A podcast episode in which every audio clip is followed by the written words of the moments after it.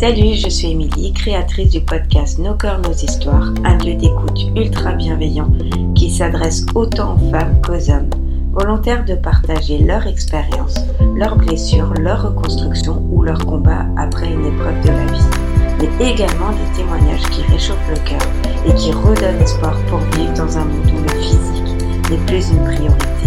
J'ai créé ce podcast dans l'idée de donner de la voix à celles et ceux qui en ressentent le besoin mais également pour libérer la parole sur des sujets souvent tabous, parfois interdits, mais ô combien nécessaires pour soigner des mots en y posant des mots. J'ai à cœur d'aborder différents sujets qui entourent le rapport que chacun entretient avec son corps. Ce corps que l'on peut tour à tour aimer, détester, apprivoiser ou encore se le réapproprier. Et ce corps avec qui l'on compose malgré les cycles et les accidents de la vie et qui sera notre plus fidèle compagnon de route. Ce podcast est ouvert à tous les genres et à tous les parcours de vie. Si vous souhaitez faire entendre votre histoire, vous pouvez me contacter sur Instagram ou bien par mail à l'adresse suivante nos corps, nos histoires, Et n'oubliez pas de rejoindre et de faire connaître notre communauté d'échange sur Instagram à vos proches, amis, familles ou encore vos collègues.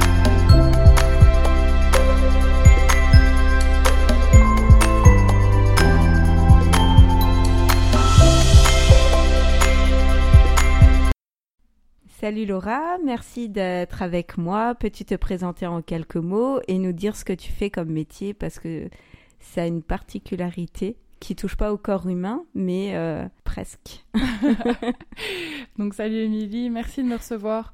Euh, donc je m'appelle Laura Zoller, je suis ostéopathe et pour les animaux. Du coup, spécificité, c'est que je travaille uniquement donc avec les animaux. Avec nos petites euh, bêtes avec à petites poil. bêtes à poil. Ou sans poil. Ou sans poil dans ton cas. Pour moi, il n'y a pas de poil. Clair. Euh, pourquoi avoir choisi euh, cette voie des animaux? Alors, euh, bon, la voix des animaux, je pense que c'est une voix qui se choisit pas. Du coup, je pense que c'est une voix qui nous tombe dessus quand on est, quand on est petit. C'est une vocation. C'est une vocation. Mais enfin, c'est un, un, amour. Euh, les gens qui aiment les animaux, je pense qu'il n'y a, a, pas vraiment à chercher de sens. Mais euh, moi, tout à l'origine, du coup, j'étais en licence de biologie. Donc, j'ai fait, fait une licence de 3 ans. Au moment de choisir un master, je, je trouvais pas. Je, je, me sentais pas. Je sentais que j'étais pas à ma place. Et je m'étais déjà renseignée pour les écoles d'ostéopathie humaine, mais ça me, ça me parlait plus tant que ça. Est apparue dans ma vie une personne qui m'a parlé d'ostéopathie animale et, et, ça m'a et après tout s'est fait tout seul je me suis dit mais oui c'est ça c'est la parfaite convergence entre l'étude de la vie puisque c'était déjà le métier vers lequel je me destinais puisque je voulais étudier euh, la vie mais par le biais des boîtes de pétri et les animaux euh, avec qui je passais déjà un maximum de temps puisque je suis cavalière depuis euh, depuis presque toujours donc euh, c'est à cheval d'ailleurs que j'ai pris cette décision. Ouais. J'étais okay. ouais, j'étais en forêt, en, en, en l'occurrence vraiment triste parce que je savais vraiment pas quoi faire de toute ma vie. Je me suis dit purée, c'est c'est le moment de prendre une décision. Ouais, ouais, c'est super dur euh, à, à, à 20, 20 et des brouettes de, de décider ce qu'on qu'on veut faire de toute sa vie. C'est un, une vraie question, c'est un vrai sujet. Et en fait, je me suis dit, ben, ce sera l'école d'ostéopathie animale. Euh, tant pis, je repars pour 5 ans. Euh, tant pis, ça va être des sacrifices parce que l'école, en l'occurrence, était en, en, Normandie. Mais ça, voilà, ça, ça, ça en a valu la peine.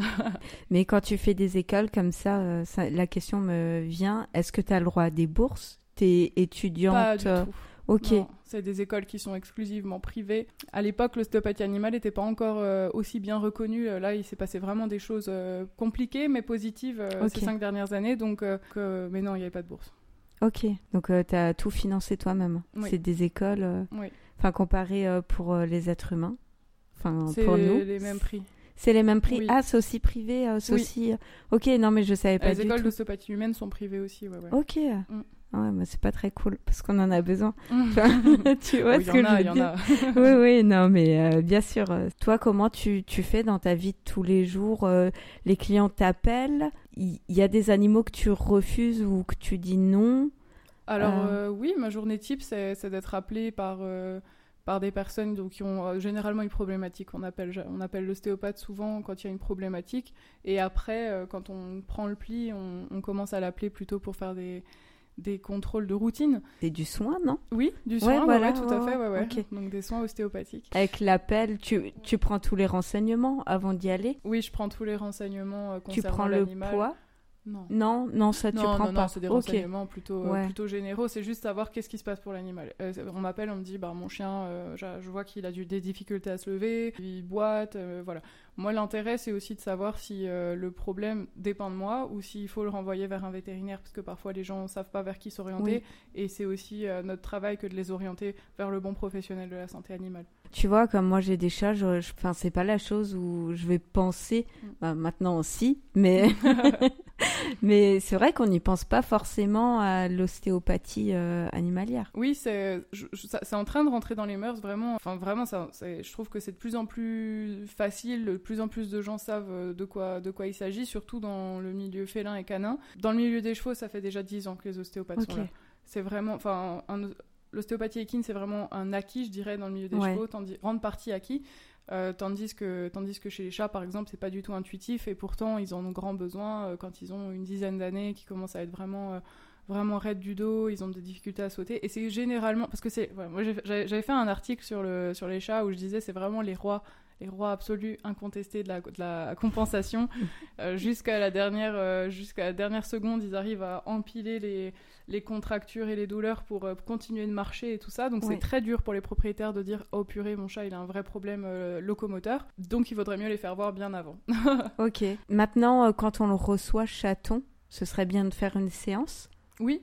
Alors il y a beaucoup de, de plus en plus d'études en plus qui sont menées euh, là-dessus dans l'ostéopathie, dans l'ostéopathie de manière générale, mais c'est euh, le- les effets de la mise bas euh, et aussi du, de la vie in utero du coup qui sont encore largement visibles dans le corps après quoi. Donc en fait c'est vachement bien de faire une séance en début de vie, pendant la croissance, puis une fois par an. C'est un accompagnement quand c'est possible, c'est génial parce que justement ça permet d'éviter les compensations liées à la mise bas. Bah, c'est comme un enfant quand on le met au monde. C'est aussi euh, de plus en plus euh, Oui. recommandé. Pense, bah, forcément, les animaux, ils passent aussi par là, donc euh, ils Mm. ont aussi besoin d'accompagnement. euh, Oui, il y a plus de flexibilité dans les Oui. tissus, les, les tissus, les structures osseuses sont pas encore euh, aussi denses qu'à qu'à l'âge adulte forcément. Et même au-delà des voilà de la tête, il y a ce moment euh, important du passage par exemple du pelvis où tu vas Oui, oui, oui. avoir euh, les épaules qui vont parfois rester accrochées ou des il y, a- il y a vraiment plein de moi par exemple à la naissance, je me suis cassé la clavicule en, en, en naissant quoi. Donc tu vois, et si j'avais été chez l'ostéopathe tout de suite après, il aurait pu travailler sur cette structure qui a cassé. Là aujourd'hui, je sais pas quelle, quelle est l'importance de cette fracture qui est arrivée euh, de mon premier jour de naissance euh, sur ma vie aujourd'hui. Je sais pas. Est-ce qu'un jour j'aurai un problème d'épaule? Est-ce qu'un jour il y aura des Oui, tu Oh, sais pas les ça conséquences. c'est des ouais. choses qui voilà aujourd'hui si j'avais euh, si je naissais aujourd'hui, on aurait pu euh, aller travailler dessus et éviter les, les complications plus tard. Oui, oui, oui. après, Ok. Pour le moment tout va bien. Ouais. c'est mieux de faire venir euh, quelqu'un et de le faire ausculter et de remettre tout ce qu'il y a euh, Oui. en oui, place à ce pas moment-là. la moindre, euh, la moindre induration tissulaire, la moindre euh, vertèbre déplacée, même si les vertèbres ne se déplacent pas. Mais ça, le veto peut pas le voir. hein. C'est Hmm. complètement différent. hein. Si c'est un veto ostéo, euh, oui, Ok. mais sinon, non. Enfin, ça pas son, c'est pas son métier, donc. euh, C'est complètement euh, différent. euh, D'accord. Oui, Non, non, mais c'est quand même la question que je me pose parce qu'il les manipule. Il touche quand même l'animal Mm. euh, à ce moment-là quand on. Oui, mais c'est plutôt voir. pour vérifier qu'il n'y ait pas de, de, gros, de grosses lésions. Voilà, une vraie fracture, une vraie entorse, quelque chose d'un, enfin, de vrai, encore entorse, quelque chose de vraiment important. Euh, mais il va pas se rendre compte d'un déséquilibre euh, global du corps ou Oui, des choses comme oui. ça. C'est parce que effectivement, c'est juste pas son métier. Quoi. Pour moi, l'ostéopathie, c'est un incroyable outil préventif. Et aussi, c'est un incroyable outil curatif, par exemple, euh, suite à une opération ou des choses comme ça, où là, on va travailler sur les indurations tissulaires, sur les cicatrices, sur les ligaments, par exemple, qui ont été euh, opérés. hein, je pense notamment aux opérations euh, de rotule chez le chien. Voilà. Comment peut-on reconnaître que nos animaux vont mal ou qu'ils ont une douleur? Alors il y a le miaulement, il y a ces choses-là, mais comment peut-on vraiment le reconnaître? Parce qu'ils miaulent. Alors oui, il y a des miaulements euh, où on peut différencier, mais ça reste quand même difficile pour nous, êtres humains, de, reconnaître euh, ces moments euh, Mm. Où ils souffrent. Bah, la- douleur chez les animaux, c'est quand même un super vaste sujet. Et c'est pas toujours facile d'identifier. C'est simple à partir du moment où il y a une boiterie, une vraie Oui. grosse asymétrie. Je, je vais parler pour les animaux de compagnie euh, chien-chat. Je vais- Oui. On va mettre de côté les chevaux et les, et les vaches parce que c'est encore deux sujets vraiment, vraiment différents. Généralement, moi, les, les- vraiment les, les- les triggers, donc vraiment les signaux d'alerte que je donne aux gens, c'est euh, dès qu'il y a un changement. En fait, ce qu'il faut savoir identifier, c'est la différence entre la normalité de notre animal quand il va bien, la plupart du temps, il est comme ça, il, est, il a de l'entrain, il aime regarder par la fenêtre euh, le lundi, euh, des, choses, des choses qui ne parlent qu'à nous-mêmes. qui sont banales. Oui, voilà, c'est ça, c'est le, le, normal, le banal et le moment où il ne le fait plus, où il fait des nouvelles choses. Et pourquoi il fait ces nouvelles choses? Parce que parfois les gens voient des nouvelles choses et ils, vont l'associer à quelque chose de, plutôt positif, ils vont se dire ah c'est chouette, euh, il a pris l'habitude de faire ça. Et en fait ça peut être une habitude euh, qui est antalgique, ça peut être une habitude qui l'a pour diminuer sa douleur. Donc, pour montrer peut-être? Pour la montrer aussi, ouais, bien sûr. Les animaux, ils essayent de communiquer parfois avec nous et on ne comprend pas toujours. Donc voilà, on fait des... encore beaucoup, beaucoup de progrès à faire là-dessus. Mais ça va être tout ce qui est changement de comportement. Après, voilà, les triggers, c'est euh, n'arrive plus à se lever, n'arrive plus à monter ou à descendre du canapé. Alors qu'avant, ça allait très bien. Je veux dire, voilà, ça va être euh, ce moment en balade. Je pense toujours, euh, notamment aux histoires sociales de comportement avec les chiens et, ou même les chats, mais ça se voit moins. Euh, ce moment en balade où il va, plus se comporter de la même manière avec les autres animaux. Ah et il n'y a pas eu de, d'accident type, euh, voilà, il, ne s'est pas fait mordre, y bah, c'est juste que peut-être il a mal quelque part. Et le jeu avec un autre animal, lui fait euh, mal. ça lui ferait peur, ça lui fait peur, il a peur ah d'avoir mal. Donc il anticipe la douleur. Et là, en fait, on, jusque-là, on voyait rien, ouais, il n'y a pas de raideur, il y a pas, enfin, il y en a, mais on les, on, détecte pas de raideur, etc. Mais l'animal veut plus jouer, il veut plus, il veut plus être comme avant, il veut, ou il veut plus se laisser caresser euh, à certains endroits. Tout ça, c'est, tout ça, c'est des, des, alertes. C'est attention, j'ai mal, quoi. Bah, comme, comme nous finalement. On n'irait pas faire une partie de rugby avec une lombalgie. On n'irait pas, euh, on n'irait pas faire un massage taille dans, bien en profondeur dans les tissus euh, quand on a super mal au bas du dos. Peut-être que si, mais du coup, ça pas forcément ce qu'on on a peut-être envie de plus de douceur, voilà, sûr. etc. Niveau nourriture, s'ils mangent moins, forcément, euh, enfin, ces choses-là, euh, s'ils vont pas à la litière, alors moi je parle de chat parce que j'ai des chats, mais euh, mhm. enfin que ce soit un chat ou un chien, s'ils commencent à faire ses besoins dedans, c'est peut-être aussi des fois pour nous montrer qu'ils ont un mal-être. Oui. Enfin, je sais que le chat, oui, euh, les désordres comportementaux euh, de ce type-là, ça peut être beaucoup. Enfin, après, ça devient plus complexe. Après, il faut avoir des réflexions plus étoilées. Est-ce qu'il y a un problème euh, vraiment infectieux, auquel cas il faut vraiment aller voir un vétérinaire? Euh, est-ce que c'est un problème comportemental, euh, qu'il y a quelque chose qui passe pas euh, Voilà, c'est pas forcément une douleur, ça peut, mais, mais peut-être pas. Là, les exemples que je donnais précédemment, c'était il y a, y a, une douleur, il n'y a, pas d'autres possibilités, ça peut pas être autre chose. Après, sauf, sauf l'attaque des chiens, là, là, bien sûr, ça peut être du comportement. Tout ce qui est alimentaire, voilà, il a des difficultés à manger ou il vomit beaucoup, tout ça. Là, par contre, c'est vétérinaire en premier, parce qu'il faut tout de suite éliminer la piste de l'infection, de la parasitologie. Euh, etc. Oui, que tout ce qu'ils peuvent attraper, euh, ça peut être une gastro, ça peut être tellement de choses. Hein. Oui. Parce qu'ils attrapent ça aussi. Hein, Bien sûr. On se dit non, euh, ils peuvent. ils peuvent, ils peuvent tomber ils Peuvent, souvent, ça peut aussi être des, petits, des, indigestions, des choses oui, oui, bien sûr. Qui, peuvent, qui peuvent vraiment mal tourner pour eux. Donc, en première intention, bien sûr. Le chocolat. Est-ce qu'ils adorent? Ah. Non, non, mon Dieu. Oui, oui, non, bien sûr, mais ils adorent le chocolat. Moi, moi, je sais que j'ai un chat qui adore l'avocat. C'est très toxique. Hein. Oui. Ouais, tu sais. Oui, oui, oui. Non, je n'en donne pas. Ça, les raisins, euh, tout ça, c'est non. Les hein. raisins aussi. ok. Non, mais ça, c'est chouette euh, d'avoir euh, des conseils aussi là-dessus. Mhm. Enfin, que tu me dises, bah, l'avocat, je sais parce que j'ai fait des recherches. Mhm. Parce qu'il voit un avocat, il est fou. Ah ouais. Et il se frotte. Alors là, j'en ai à la maison. Bah, des fois, je dois les planquer parce qu'il se frotte à l'avocat. Ok. Ouais, alors je sais pas, ça doit lui procurer du plaisir.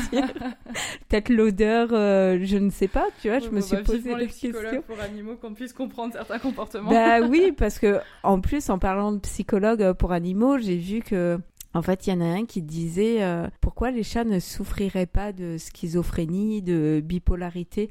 Je pense qu'il doit aussi avoir des types euh, de maladies comme ça pour euh, nos animaux. Et forcément, on se rend compte. Alors, je sais pas si toi, tu es d'accord euh, là-dessus, mais c'est vrai que je me suis déjà fait la réflexion de, bah oui, pourquoi nous, on aurait ce type de maladie et pas nos animaux, alors qu'on qu'on est quand même assez proche. Hein. Il y a quand même euh, des choses traumatisantes qui vivent euh, dans leur vie. Mais c'est une parenthèse comme ça, euh, tu vois. Je sais pas. Je pense que tu peux faire un podcast à part là-dessus. Ouais, oui, oui, non, bien sûr. parler de, la condition humaine, de, de, des facteurs éducatifs. C'est quoi, enfin, tu vois, c'est quoi toutes ces maladies? Est-ce que c'est seulement, est-ce que c'est vraiment que pathologique ou est-ce qu'il y a aussi tout un un fond, euh, ouais, de, un passé, un environnement, des traumatismes. Les animaux, euh, je sais pas si on peut vraiment mettre des, des mots dessus, des, gros mots, on va dire, dessus, type schizophrénie, tout ça, mais c'est vrai qu'il y a des fois où les propriétaires décrivent en mode on-off, par exemple, où ils disent vraiment, bah, il est normal jusqu'au moment où, paf, il pète une pile. Et en général, là, il y a du trauma en dessous, il y a... Oui, voilà. Ça a été, euh, il a été euh, attaqué violemment, abandonné. Mmh. Oui, il y a des choses. Ouais, ouais. Oui, oui. Mm. Et ça, toi, là-dessus, tu peux les aider à sentir peut-être mieux l'ostéopathie? Tu débloques euh, certaines choses Oui. du corps, Oui. donc Bah, peut-être un bien-être. Mhm. Ouais, il y a deux choses. Il y a euh, le fait que peut-être il est agressif, non seulement à cause de son traumatisme, mais en plus parce qu'il a mal quelque part à son corps. Bien sûr. Ça fait un, un peu un effet cocotte minute. Le, on va dire le trauma tout seul, bon, ça allait encore, mais plus le fait qu'il ait de la douleur, là, ça va plus, ça déborde. Donc Ouais. le fait de retirer la douleur et de et de- d'assainir l'équilibre de son corps, là, ça va permettre du coup de, de- de diminuer ses réactions. Et l'autre chose, c'est qu'en ostéopathie, on est, on peut aller beaucoup plus loin que qu'on n'est pas obligé de se, on va dire, on peut aller beaucoup plus loin que le que les simples manipulations euh, ostéo-articulaires. On peut aussi aller dans la mémoire cellulaire. Pas, alors bien sûr, je ne visionne pas un film, mais, mais on peut comme libérer de l'énergie qui se serait accumulée. Ah, Je parle pas d'énergie au sens énergétique, je parle d'énergie au sens euh, cinétique presque, tu vois, c'est de Oui. l'énergie mécanique qui se serait accumulée à ce moment-là, une espèce de... bah, L'animal a un choc, donc il va se, se raidir tellement fort qu'il va garder cette énergie de, de, de- de raidissement à l'intérieur de lui, et nous, on a la capacité en ostéopathie de libérer ça, et peut-être de, d'en- de, de, de disperser le trauma en même temps. Oui, oui. Et là, on ça arrive sur une à- ostéopathie totalement différente avec un- une, une vraie notion vibratoire, une vraie notion euh, de, De libération. de conscience. Ouais, de, ok. de libération de la conscience. Ok, ouais, ah, cool. Conscientisation de la libération. Attends, je vais y réfléchir. Non, mais ça, c'est cool aussi de, de savoir que ça peut les aider là-dessus, parce que forcément, il y, a des- il y a des animaux qui sont abandonnés, qui ont, qui ont eu un passé euh, Oui. douloureux.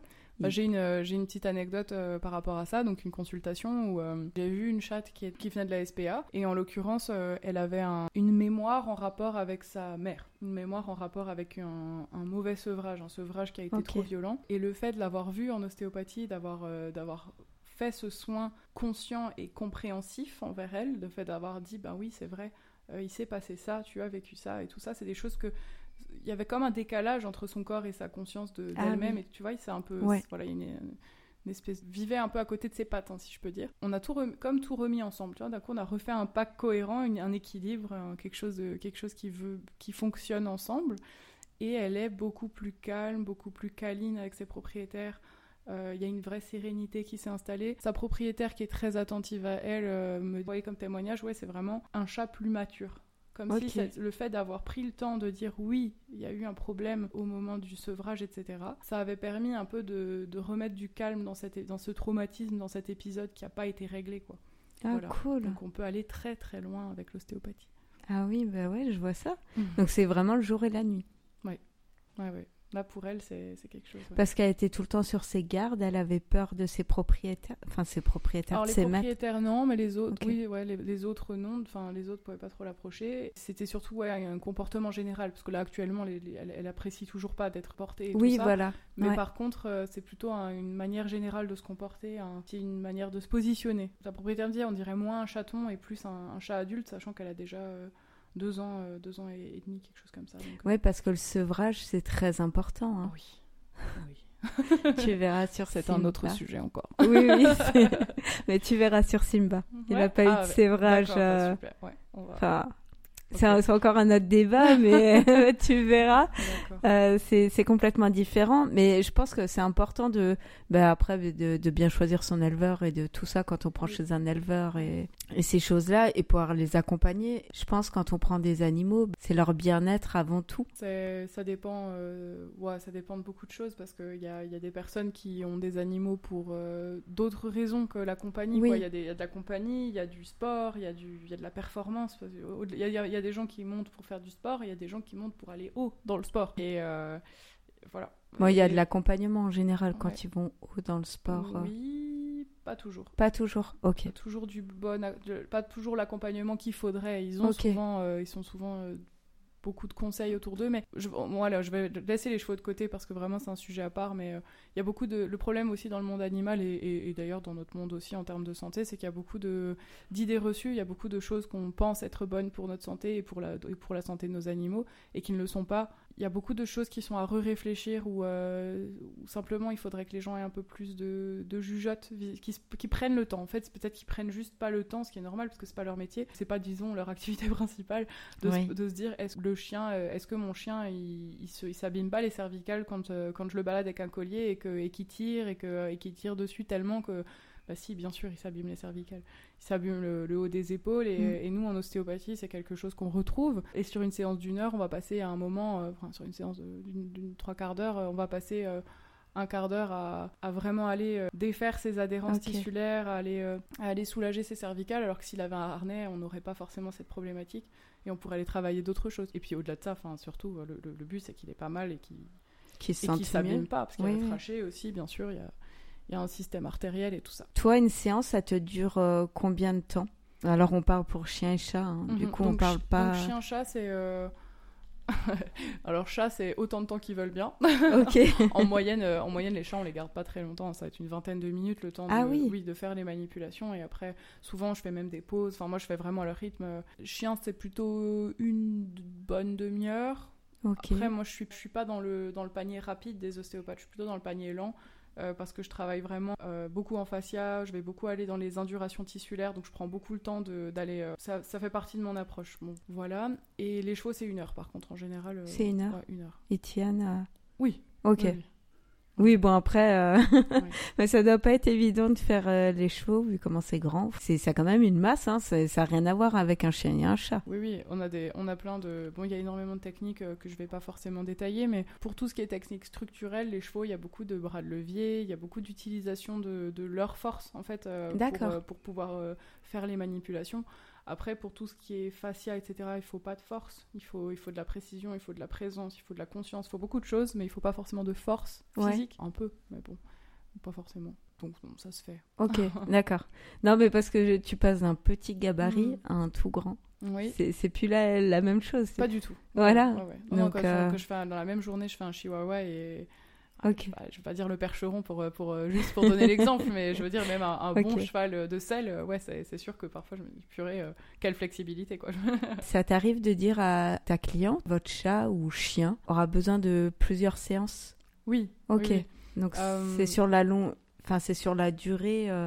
Quand tu vois que le chat il se laisse manipuler 20 minutes et pas plus et qu'il a besoin d'autres séances. Ouais tu les espaces aussi de combien de temps tes séances? Trois semaines, un mois environ. Euh, quand, quand, vraiment les, les, séances vont ensemble, on va dire, euh, là c'est. Voilà. Après, sur des urgences, euh, ça peut être une semaine. Hein. On peut faire une séance ou quelques jours même. Les. Hum, souvent, c'est pas le problème du temps. Moi, j'arrive, enfin, je crois que je finis, je finis toutes mes séances. J'ai jamais, quasiment jamais arrêté parce que j'arrivais pas à finir. C'est plutôt le temps d'intégration de l'information ostéopathique qui vient dans le corps, qui va mettre un certain temps à si je, travaille sur une structure, elle va pas se détendre instantanément et fondre euh, tout de suite. Elle va se détendre, mais la, fin du travail va se faire un peu dans la, dans la durée, on va dire. Il va falloir une semaine, deux semaines pour que vraiment ça se ça s'étoffe, ça se repulpe. Moi, j'adore le terme repulpe parce que souvent on voit que les, les cellules euh, se repulpent après le passage de l'ostéopathe. Tu vois la différence? Oui. Ok. Je trouve que la différence, euh, la différence d'un avant et après soin, elle se voit donc bien sûr dans la locomotion,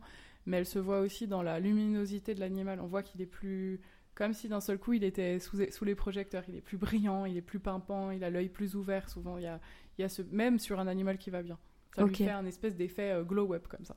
ok, il se sent bien. Mais je pense que oui, nous on se coince facilement des choses eux aussi, ils sautent beaucoup. Enfin, je te parle des chats, les chiens aussi, ils courent très vite. Un air euh, froissé, ça peut aller vite. Alors, je sais pas, je dis ça. Euh, mais pas du tout. Eux, ils sont peut-être plus endurants que nous euh, si on court 10 km.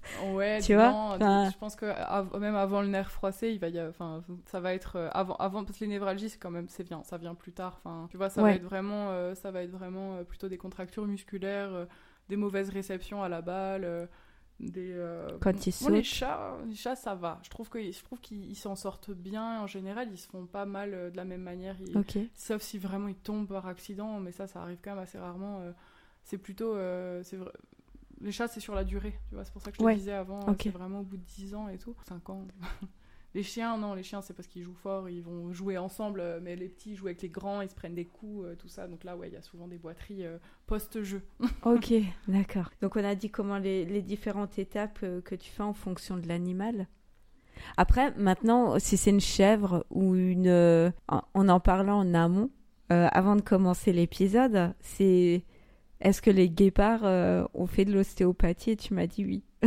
Et là, j'étais quand même assez étonnée que tu me dises oui par rapport à ça. Oui, euh, le guépard, je, je suis pas sûre exactement Enfin, 100%, mais Des animaux, ouais, en fait, il y sauvages. Il y, a des ostéopathes qui sont euh, qui se sont- Spécialisés spécialisés peut-être pas, mais qui se sont un peu lancés dans l'exploration de tout ça, ouais, qui font. Ok. euh, j'ai j'ai une, une ancienne une ancienne enseignante qui fait des une ancienne enseignante qui fait des éléphants. Ok. Ouais, j'avais, j'ai aussi connu des ostéos qui faisaient des, des tigres et des lions. Alors après, euh, c'est donc l'ostéopathie, ça fonctionne pas sous, sous sédation, parce qu'il faut que les- il faut qu'il y ait un tonus musculaire, il faut qu'il y ait une présence de l'animal. Est-ce que est-ce qu'ils sont particulièrement dociles? Je sais que souvent c'est à travers les cages, loin de la tête. Enfin, il faut, il y a quand même des, des limites euh, avec les animaux sauvages, forcément. Enfin, sauvages. euh, voilà, pas les animaux domestiques, mais, euh, mais ça se fait, ouais. Et ça se fait sur euh, les oiseaux?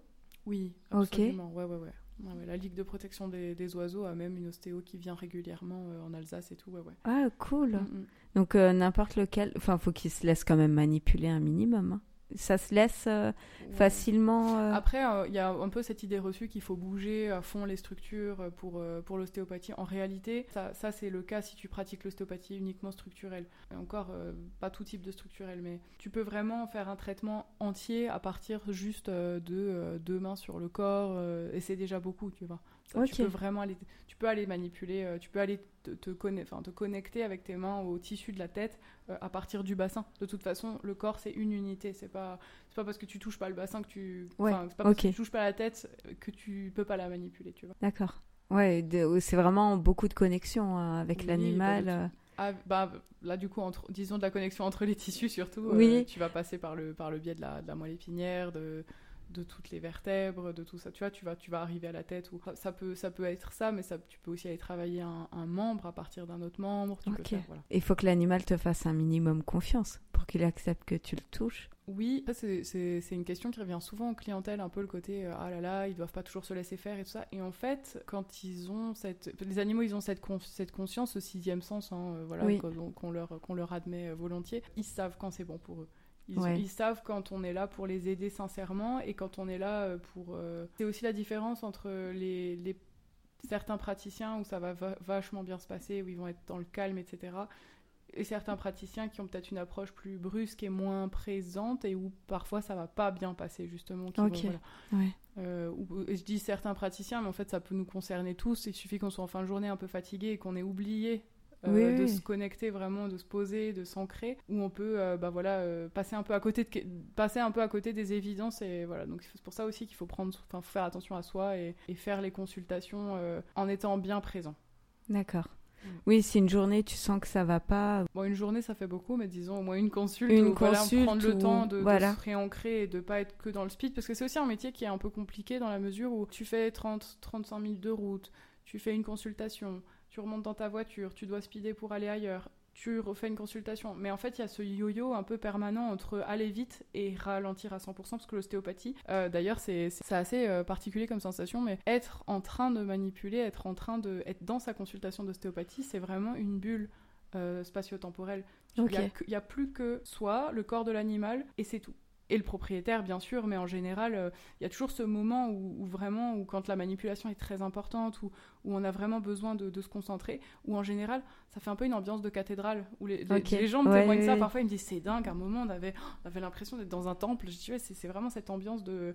C'est le moment où, où tout se résout. Et donc, en fait, on doit faire un peu ce yo-yo entre euh, un temps zéro et un temps où il faut aller très vite parce qu'il faut, enfin très vite, il faut aller, hein, fait pas d'excès de vitesse, mais où il faut aller à la, voilà, prochaine écurie, au prochain propriétaire, etc. Voilà. Ok, d'accord. Donc toi, c'est essentiellement les animaux de compagnie. Tu fais de tout, on en a parlé, mais, Oui. euh, mais là, on a décidé. Sinon, c'est trop compliqué dans le podcast de C'était parler. surtout pour euh. le podcast, ouais, Oui, voilà, scinder, des- euh, parce que ce sont des thèmes totalement. Mais en fait, on pourrait faire un podcast entier, par exemple, sur les vaches, parce qu'il y a tellement de choses à dire sur le, sur ouais, ouais, sur l'ostéopathie bovine. euh, c'est en train de se développer à fond. Il y a les agriculteurs, une fois qu'ils ont vécu une séance d'ostéopathie et tout ça, après, ils, que- que- qu'ils ont compris à quoi ça sert. Et, parce que nous, on a des effets sur la lactation, on a des effets sur la locomotion, on a des Ah effets oui. sur plein de choses pour Ouais. les vaches. Ouais. Le- la gestation, sur le, le fait qu'elles soient cap- capables de porter un veau, etc. Donc ça peut aller très très loin. Donc voilà. Ah oui, c'est un cool. autre thème. Oui, voilà, non, mais clairement, non, mais oui, euh, même je mm. pense euh, les, les, chevaux, c'est pareil. Euh. Tout à fait. Enfin voilà, il y, y, a différents. Après, la plupart, on n'a pas tous des chevaux à la maison. Hein, mm. ou des vaches ou tu vois on a plus des, des chiens et chats ou et maintenant en fait ça me vient comme ça sur les animaux style bah, je pense pas tortue mais un peu plus exotique, euh, des choses comme ça Ça fonctionne hyper bien. Ok. Mm. On a pareil, j'ai un enseignant qui, qui, travaille sur les serpents, sur les reptiles, les lézards et tout ça. Et ouais. Pareil, très très bon résultat. Et pourtant, on pourrait se dire, bah ouais, bon, qu'est-ce qu'il y a vraiment à faire? Ils sont assez mous. le serpent, on se dit, bah il n'y a même pas de pattes. et non, non, il y a pas. Toujours dans cet esprit que le corps, c'est pas que des articulations, c'est aussi des, des muscles, c'est du tissu, c'est du fascia, c'est des organes, parce qu'il faut pas oublier qu'on travaille aussi euh, oui, euh, en viscéral, donc on travaille aussi avec les organes, le foie, l'estomac, euh, les reins, on va, voilà, on a, on a tout un panel d'actions. Donc, ça non, mais on se rend pas compte. Non, on se rend pas compte. Enfin, vraiment, c'est quelque chose d'hyper intéressant. Moi, je dis toujours que c'est en cinquième année que j'ai compris à quel point l'ostéopathie était complexe, parce qu'il a vraiment fallu que je que j'aille voir de, vraiment de tous les côtés pour me dire, mais en fait, euh, le champ des possibles, il est, il est immense. Quoi. Il est immense, ouais. Donc les oiseaux sans problème, et les oiseaux se laissent manipuler facilement, comme moi, je pense que. Tu vas pas faire ça avec un pigeon euh, non plus attrapé dans la rue, mais. non. voilà. C'est clair. Ok. Et tout ce qui a araignée, tout ça? Non. Non. enfin, euh, sans doute, sans doute, oui. Non, non, bien sûr, dans la théorie, c'est faisable, mais dans la pratique. Et maintenant, on va venir décrire une de tes consultations. Oui, donc euh, une consultation, ça commence avec, euh, avec un commémoratif euh, et une anamnèse. Donc ça va être vraiment la partie où on va récupérer les informations du propriétaire et sur, à propos de l'animal. Donc est-ce qu'il a été stérilisé? Est-ce qu'il a eu un accident? Est-ce qu'il y a eu une opération?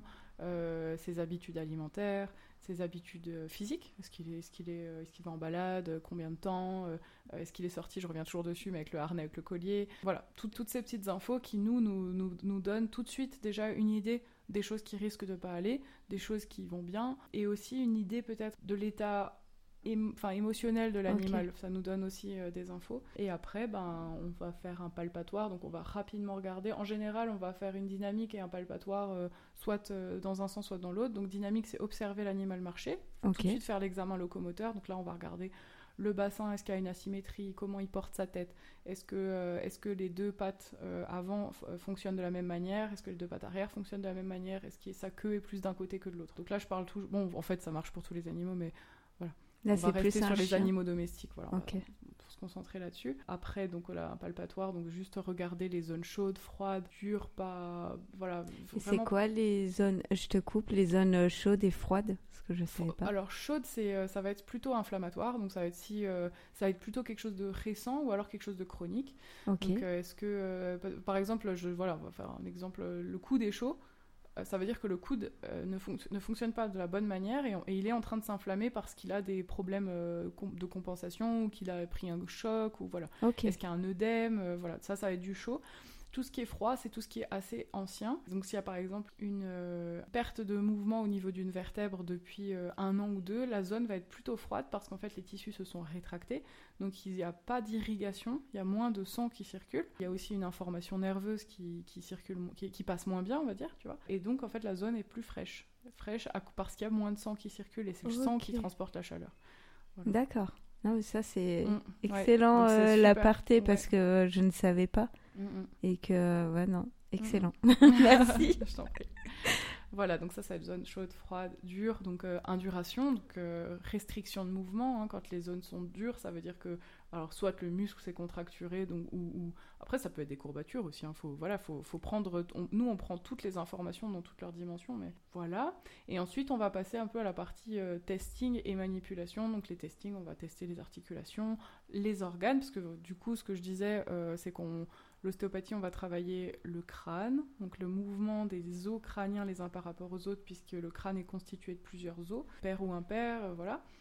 On va travailler les, on on va vérifier et travailler les articulations, donc ça, va, c'est assez acquis. Par contre, on va aussi travailler les, organes, et ça, c'est moyennement compris parce qu'on se dit bah, comment on les atteint, tout ça. Donc nous, on passe par les tissus, on passe à travers, euh, on va passer par le, fascia, on va passer par les, membranes et tout ça. On va réussir à atteindre l'estomac, le foie, la vessie et tout ça pour, euh, pour travailler dessus. Et un désordre vertébral peut être à l'origine d'un désordre organique, viscéral, mais l'inverse est possible aussi. Une vertèbre peut être contracturée, peut être euh, déplacée entre très grands guillemets à cause d'un désordre viscéral.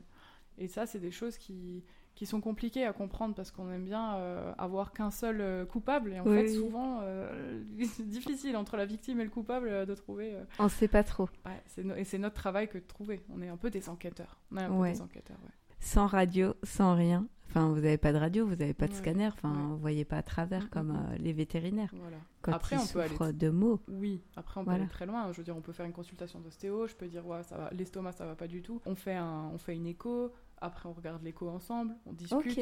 ah oui, quand même. Là, on parlait tout à l'heure du travail conjoint des vétérinaires et des ostéos. On peut aller très loin, hein. on peut faire des choses super. Euh, non, mais je pense que c'est important. Ça me vient maintenant, après une opération peut-être traumatisante pour un chien. Mm-hmm. ça, ça peut l'aider aussi. Ah oui, bien sûr. Si maintenant il s'est cassé et s'est fait percuter. Oui. Et après, il est opéré. Il est opéré. Euh, ah oui, oui, bien sûr. Je dirais même, c'est pas, euh, c'est pas, ça peut l'aider, c'est presque une, une évidence. Une évidence. Il faut passer par l'ostéopathie parce que même si les tissus se referment, même si la cicatrice est pas trop mal, même si machin, les articulations, elles vont avoir engrangé une énergie cinétique, donc euh, l'énergie du choc. Et là, je te parle même pas encore des, désynchronisations dans la moelle épinière où il peut y avoir le choc imprimé à cet endroit-là aussi. Le corps, a une, comme on disait tout à l'heure, a une mémoire, donc cette mémoire, elle est enfermée. Et euh, la zone précise de l'opération, elle va être fibreuse. Il va y avoir des fibres de, cicatrices qui vont se former. Et souvent, ça c'est désorganisé. Ça se referme un peu comme ça peut. Et c'est bien et c'est déjà pas mal. Je veux dire, notre corps est quand même incroyable. Il arrive à se refermer tout seul, c'est déjà bien. Mais nous, on sait aider à ce qu'il se referme, le, disons, le, en, faisant les réarrangements les moins pires. on peut pas dire, on peut dire le mieux, mais le mieux possible. Le mieux possible, voilà, le mieux possible pour qu'il n'y ait pas de problématiques euh, après. Et aussi, du coup, euh, bah ouais, tout ce qui est tout ce qui est énergie cinétique, comme je disais, accumulé dans les articulations. Parce que là, je m'imagine un choc latéral, donc euh, l'animal prend, euh, prend un choc euh, sur le flanc gauche, bah, il va y avoir la hanche, il va y avoir les lombaires qui ont récupéré de l'énergie parce que les, les, muscles autour des lombaires vont se contracturer pour protéger les lombaires. Donc il va y avoir ces, ces, muscles-là aussi à libérer. Peut-être au niveau du rein, il va y avoir la capsule va être plus rigide parce qu'il y a une capsule, un tissu autour du rein, il va être plus rigide parce que le rein a été impacté. Enfin voilà, ça, ça peut partir dans tous les sens et nous il faut qu'on voilà, faut qu'on fasse le tri. Et ça, tu, tu peux intervenir au bout de combien de temps? Assez rapidement après le choc? Quand il n'y a plus d'anti-inflammatoire et que la, moi je dirais là spontanément oui quand il y a plus donc on travaille pas sous anti-inflammatoire pour éviter de rentrer trop dans, dans les tissus inflammés euh, sans, sans, que l'animal puisse nous dire qu'il a mal puisqu'il le sent pas. Et c'est surtout les, les antidouleurs du coup hein, là dont je parle et au moment où il se laisse toucher. Ok. Mais quasiment tout de suite en fait hein. on pourrait enfin, voilà euh, ah oui oui, oui. Euh, ah ouais donc ça, c'est bien c'est un peu à discuter avec le propriétaire voilà. Parfois c'est quelques jours parfois c'est une ou deux semaines quoi ah oui, mais c'est quand même euh, rapide hein, comparé à nous. Ah oui. Tu vois ah, De la rémission? Oui. Voilà. Enfin, eh, ça, ça, met du temps, mais ça, ça peut vraiment l'aider à aller euh, à guérir plus vite. Mm. Plus vite, mais mieux surtout. Mais mieux, oui, voilà. Ouais, ouais, ouais. Pour son bien-être à mm. lui et peut-être pour lui éviter de garder ce traumatisme mm-hmm. euh, aussi en lui. Donc ouais, non, c'est vraiment cool. Oui, et au-delà de ça, le, faire une séance d'ostéopathie euh, sur un animal qui est en train de, se remettre, de quelque opération que ce soit, c'est aussi ramener de l'équilibre, de l'homéostasie, donc euh, un, un, fonctionnement global et équilibré du corps qui lui permette d'optimiser sa cicatrisation. Parce que quand le corps est fatigué, quand il, est, quand il a engrangé trop de choses, quand euh, il y a trop de compensation, pas optimal pour se réparer, c'est pas optimal pour faire des soins, le système immunitaire est fatigué, euh, le métabolisme est fatigué, enfin voilà, il y a plein de choses qui sont basses, qui sont pas en, état normal de fonctionnement. Et là, l'ostéopathie, ça permet de remonter cet état, enfin ça permet de remettre un peu de, cet état normal de fonctionnement. Et après une stérilisation? Tu peux c'est bien de faire voir euh, par ok non mais c'est des choses comme ça qu'on mm. ne sait pas mm. Enfin, je trouve que c'est important d'en parler et de, de, prévenir, enfin de dire aux gens, bah, ceux qui ont des animaux, de faire passer le message. Mhm.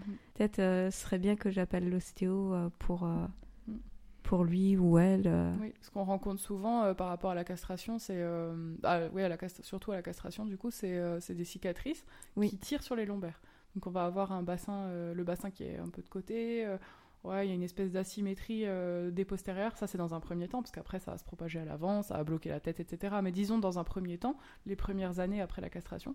Et en fait, tout ça, c'est juste juste entre très très très grands guillemets, les adhérences tissulaires de la castration qui tirent sur les lombaires. D'accord. Mm. Et ça, tu peux, tu peux intervenir ah pour soulager. Euh, oui, oui. Ok. Ouais. Ah oui, c'est vaste. Hein, je te dis. c'est pour ça que tu vas se concentrer sur une espèce ou deux, c'est déjà pas mal. Et parce que là, on n'a pas encore parlé des vaches et on n'a pas encore parlé des chevaux. ouais. Non, mais en fait, je suis ébahie parce que je me dis ah, en fait, je m'imaginais pas autant. Mm. Oui, ah. ostéo, on pense à oh, il est un peu raide. Euh, non, en fait, il y a tout, tout. On se rend pas compte. choses à faire. Ouais. Il faudrait une liste. Euh, bah, il faudrait, une euh, application. Je vais, je vais faire une application. crée ton appli. C'est ça. Startup peux... Nation. ouais, comme ça, tu peux nous dire posez-moi une question. mon chat, ou mon chien, ou mon cheval. Peut-être que les intelligences artificielles peuvent y répondre maintenant. autre débat. Autre débat, autre débat vraiment euh, sur ce coup-là. Tu as toutes ces infos pour en revenir à, ton, à ta consultation parce qu'on a fait beaucoup de... Voilà, on a fait beaucoup de digressions et la fin de la consultation, ce sont les conseils aux propriétaires. Donc on va donner donc l'après-consultation et en général, le, le, le début du discours est toujours le même.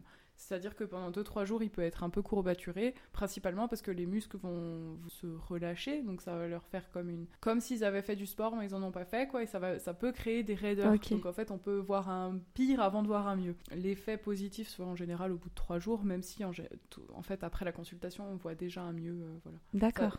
Voilà, c'est un peu changeant. Euh, après, on donne des conseils plus spécifiques. Si le chien est au collier, on conseille le harnais. Si le chien est type de croquette et on sent que le poil n'est pas super génial, on peut par exemple leur proposer de changer d'alimentation en, lien avec leur vétérinaire. C'est pas notre travail de faire ça, mais on peut proposer d'aller voir le vétérinaire pour changer d'alimentation, etc. D'accord. Ok, euh, apporter des conseils, quoi, oui, tout simplement. Euh, faire notre travail d'accompagnant aussi du, propriétaire qui forcément n'est pas toujours informé de, toutes les dernières actualités sur la santé des oui, animaux. bien sûr. Et du coup, c'est aussi une partie sympa du job, je trouve. Et si à ce moment-là, toi, tu sens tout de suite s'il y a besoin d'une autre séance hein, Oui. À la, à la fin de ta, ta séance. Mm, mm. Et tu peux faire jusqu'à combien de séances? Sur un chien ou un chat Il n'y a pas de. Il n'y a pas de. ok. généralement, ça, après trois, ça va. On a, on a, on a trouvé une solution, ou alors c'est pas, c'est pas nous qui avons la solution, quoi. Ok. Donc là, il faut plus retourner vers le veto. le euh. vétérinaire, euh, essayer d'autres choses. Euh, ouais. Ça peut aider de faire de l'ostéopathie sur les chiens ou chats obèses. Si le dé... encore ouais c'est intéressant le si le désordre est pas alimentaire donc on va dire que bah, pourtant il mange pas grand chose, machin. Il peut y aussi avoir des désordres métaboliques, donc euh, des problèmes de thyroïde. Euh. J'ai pas énormément de, j'ai pas énormément étudié l'obésité, mais c'est vrai que y a, moi je suis plutôt sur le facteur émotionnel. Est-ce que l'animal retient des émotions au point de euh, au point de, de, générer du poids? Alors ça peut être souvent chez les gens, c'est enfin chez les humains, c'est beaucoup d'anxiété, c'est beaucoup le mm. fait de prendre sur soi, de c'est aussi des histoires de confiance en soi qui font qu'on va qu'on va prendre du poids et tout ça. Et je pense, euh, je pense pour l'avoir vécu, que dans certaines consultations, je me suis dit, son poids, c'est aussi sa manière de, de s'enrober un petit peu face à la vie.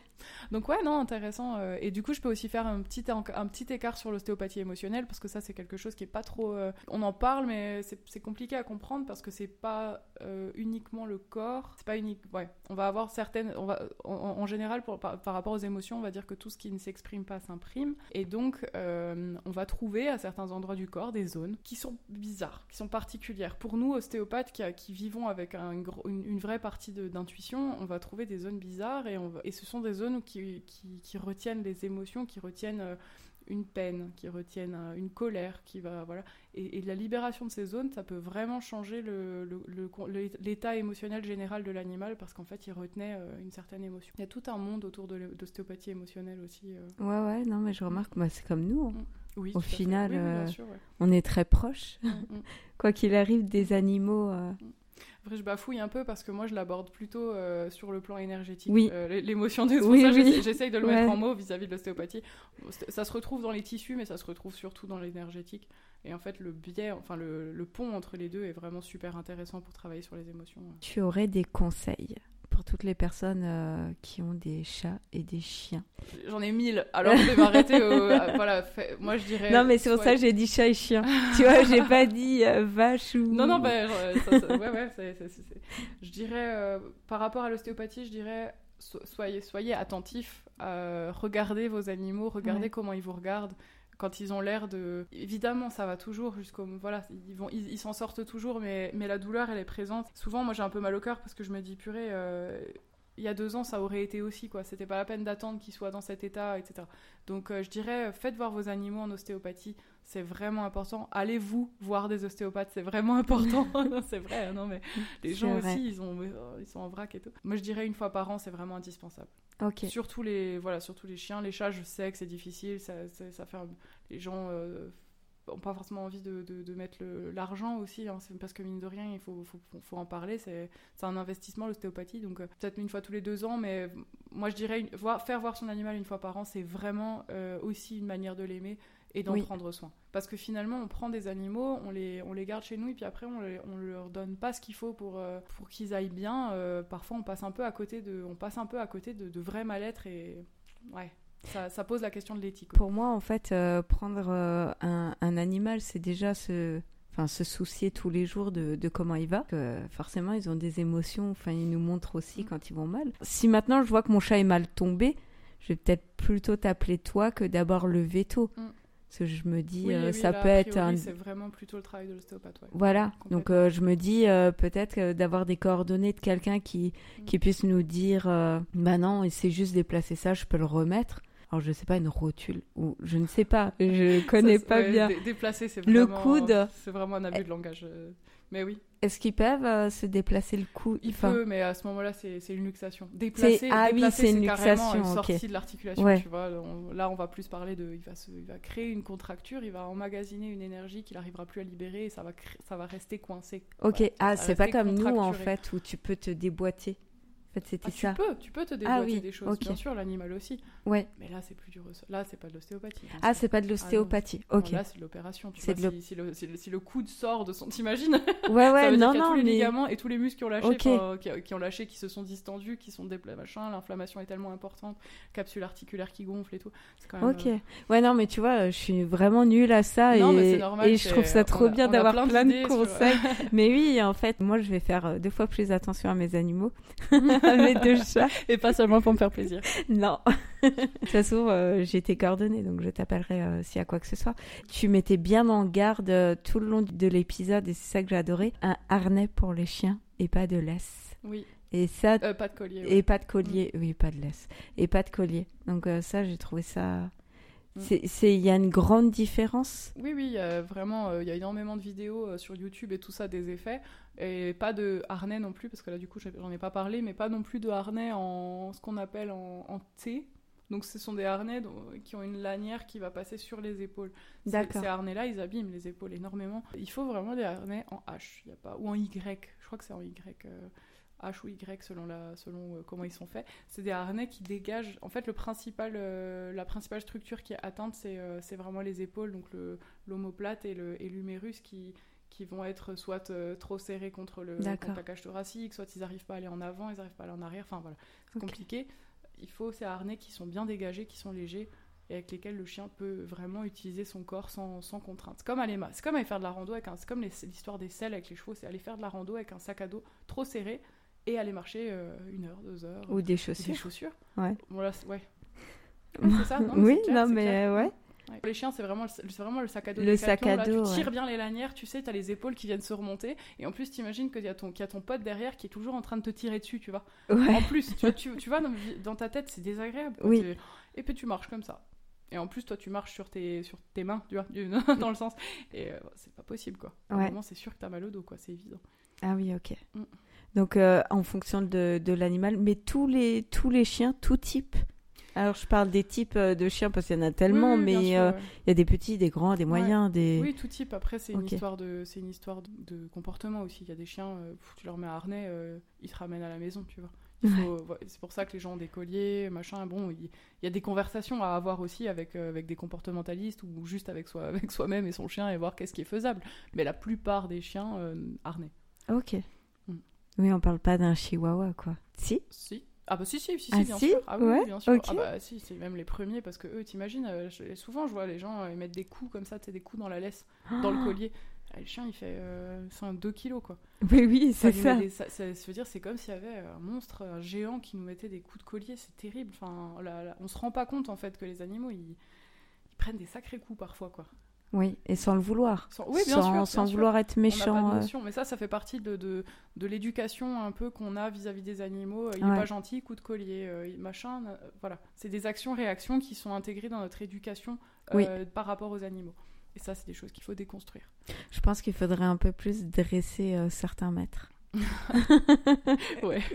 Non, mais on, on va être honnête, hein. Enfin, C'est- pas pour je- euh, je- jeter la pierre Non, à qui que ce soit. hein. Justement, c'est intéressant. C'est même pas dresser, c'est vraiment réfléchir, évoluer, intégrer des notions, Ouais. remettre en cause les notions euh, qui sont déjà en place. Faire évoluer la vision qu'ont les gens sur l'éducation, que ce soit canine, équine, voilà. Je pense qu'il n'y a pas de bonne manière pour éduquer un chien et un chat. Enfin, c'est de l'aimer et de lui donner tout ce qu'il a besoin Mm. et d'être attentif à. Bah, il y a des manières qui sont meilleures que d'autres, mais il y a surtout de Oui. l'adaptation, quoi. Y a Oui, voilà. De la remise en question, de la remise en question, de la remise en question. Ouais. C'est ça. Et puis, euh, ne prenez pas un animal quand même. On va quand même euh, mettre un. Ah Un oui, petit warning, On ne prend pas euh, un animal quand on vit dans 20 mètres carrés, on ne prend pas un animal quand on n'est pas capable de s'en occuper, quand Ouais. on travaille euh, 12 heures par jour, on ne prend pas. Que ce soit un Et chien encore, ou un encore, chat. Là hein. encore, il y a de la flexibilité. Est-ce que, est-ce qu'après ça veut dire que le reste du temps on est super dispo pour lui, etc. C'est- Oui, tout, oui, tout oui. se discute. hein. Non, mais. ça, surtout, tout se Non, mais bien sûr, euh, on- il n'y a pas de jugement, il n'y a pas. Y a pas de choses comme ça. s'engager. Et il y a un texte de loi euh, très intéressant qui dit qu'il faut euh, qu'on est dans l'obligation de le mettre dans ses conditions biologiques. Enfin, dans ses, il faut vraiment respecter ses, ses impératifs biologiques. C'est ça qui est écrit. Ah oui. Ah, Donc en fait, euh, il, faut, il faudrait. C'est, quelque part, je me dis purée, euh, c'est quand même super bien écrit, c'est quand même hyper clair, et il y a plein de, il y a encore plein, plein, plein de d'élevage et tout ça, même des, même des professionnels euh, qui respectent Oui. pas ça du tout Ah, pas qui du respectent tout. pas les impératifs biologiques de Mm, mm. l'espèce. La solitude euh, chez le cheval, il y a plein de choses comme ça qui sont pas forcément Oui, respectées. oui, oui. Voilà. Quand ils sont, je sais pas comment on dit, en, En- en, en box. en, en box, Oui. ouais.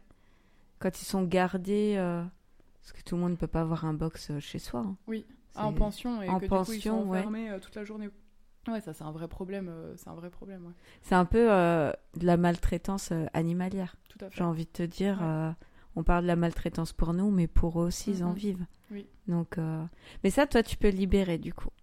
Tout ce qui est, enfin, libérer, on. C'est encore une autre question Oui, très voilà. intéressante parce que parfois on, on- et ça, et ça c'est très présent aussi chez les gens, c'est d'aller voir le thérapeute dans le but. Bon ça c'est ouais, c'est vaste, hein, c'est un autre sujet, mais c'est d'aller voir le thérapeute pour aller mieux. Sans vouloir effectuer Oui. le changement dans la vraie vie. Dans, ce que, ce que moi j'appelle la vraie vie, donc euh, dans, dans notre vie euh, ma- actuel, matérielle, enfin, tous actuelle, les voilà. jours, ouais. C'est avant de, de faire de l'ostéopathie à, à gogo, etc. euh, est-ce que, est-ce que mon chien, il, enfin, sur quoi il dort, euh, qu'est-ce qu'il mange, voilà, là, tout, tout commence avec l'alimentation. Nous, rien que les gens. Ah, je suis allée voir quatre thérapeutes, je comprends pas, euh, j'ai toujours, toujours ça qui va pas, ça qui. Ouais. Mais à un moment, est-ce qu'il n'y a pas un autre problème environnemental, il n'y a pas un problème euh, social, il n'y a pas. Voilà, il faut aussi parfois, il faut revenir aux choses simples. Et c'est Oui. ça aussi le travail de l'ostéopathe animalier, surtout parce que on, on vient avec ce regard un peu euh, global et, et on cherche pas seulement une pathologie organique ou un, ou un problème fonctionnel. euh, voilà, on, on cherche pas toujours à, à aller euh, chercher des choses compliquées. Parfois, ça commence avec des choses super simples. Ouais. Qui est sous les yeux. Enfin, Ouais. sous les yeux des Ouais, maîtres et. coup, euh, euh, ouais, par habitude, par euh, à force de vivre avec leur, bah, c'est normal, ils le voient plus et c'est no- enfin, normal. C'est pour ça qu'on a besoin du regard extérieur. les gamelles, tout ce qui est gamelles, alors que ce soit pour chat et chien, euh, il faudrait leur mettre à la hauteur où ils peuvent se baisser pour boire et manger. C'est c'est une question, euh, c'est un peu perso aussi parce que moi, c'est par terre leur gamelle. Mais est-ce qu'il faudrait que ce soit à leur hauteur? Parce que la fille, elle est plus petite que le mâle, donc euh, je sais pas si vraiment. euh, Non, mais quelque part dans la nature, ils mangent euh, par terre, tu vois. Oui, Donc, euh, ouais, mais c'est ça. Mm. On a envie de, bien faire les choses, mais on se dit dans la nature, forcément, ils mangent par terre. En général, euh, non, enfin, dans un premier temps, la gamme, enfin, moi, la gamelle par terre, je trouve ça naturel. Enfin, ça va, ça, ça reste la position physiologique euh, de nutrition de l'animal dans la nature. Après, euh, s'il a des cervicalgies, s'il a un petit peu mal au bas du dos, machin, que ça tire trop, qu'on voit qu'il galère pour x ou y raison, là, on peut proposer d'incliner la gamelle vers lui, par exemple, pour pas qu'il ait besoin de, se, tu vois, de s'enrouler autour, ou alors euh, la surélever dans le cas d'un chien, par exemple, voilà, le vieux chien. Voilà, oui, c'est ça. Il n'arrive plus quoi, à mettre la, tête, la truffe par terre, c'est compliqué. Ok, là, on la surélève, on trouve des alternatives. Mais bon, dans la nature, il a la tête en bas, quoi. Ok, donc euh, jeune, euh, c'est pas un problème euh, de laisser. Tant qu'il n'a pas de problème de santé. Encore une fois, le maître mot, c'est adaptation. Voilà, ok. Non, mais ça, c'est aussi. enfin, franchement, mais, voilà, j'ai plein de questions qui me viennent, mais je me dis, euh, on se rend pas forcément compte. Euh. Ok. Bah écoute, euh, merci beaucoup, Laura, pour tous tes conseils. Et puis, vous pouvez retrouver Laura sur Instagram. Je mettrai tous ces liens en dessous de la publication de l'épisode. Merci beaucoup pour tous tes conseils. Et puis, n'hésitez pas à la contacter si vous avez des questions et pour une séance avec vos animaux. Merci, Émilie. À bientôt. Les témoignages recueillis ici se destinent à aider et informer sur des sujets complexes. On se retrouve très bientôt pour un nouvel épisode. En attendant, prenez bien soin de vous. Je vous embrasse, Émilie.